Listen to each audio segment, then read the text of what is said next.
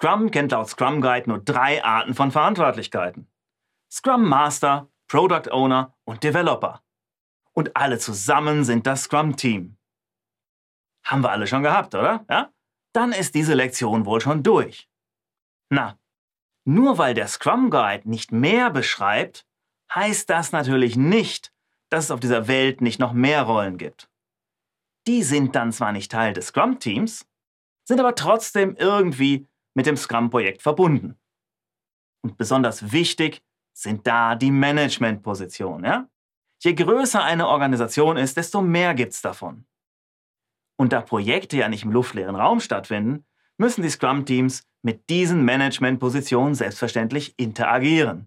Häufig sind das Personal- und Ressourcenmanager, Controller, Geschäftsführung und so weiter. All die sind zwar nicht Teil des Scrum-Teams, jedoch wichtig für die Unternehmensprozesse.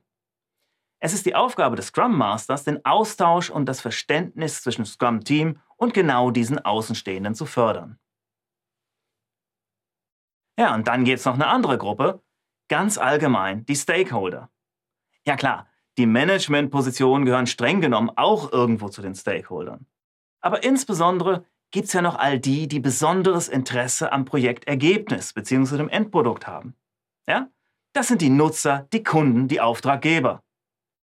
Und diese Stakeholder geben Hinweise zur Produktentwicklung. Und diese Hinweise werden vom Product Owner bei der Erstellung von Einträgen ins Product Backlog berücksichtigt. Stakeholder können sogar am Sprint Review teilnehmen, wenn sie denn vom Product Owner eingeladen werden. Ja, und zum Abschluss noch einen, den es im Scrum nicht gibt. Den Projektmanager. Im Scrum Framework existiert die Rolle des Projektmanagers nicht. Gar nicht. Die Projektmanagement-Aufgaben gibt es natürlich trotzdem, aber diese werden halt auf die drei Scrum-Verantwortlichkeiten verteilt, ja? Beispiele dazu gibt es im Text der Lektion.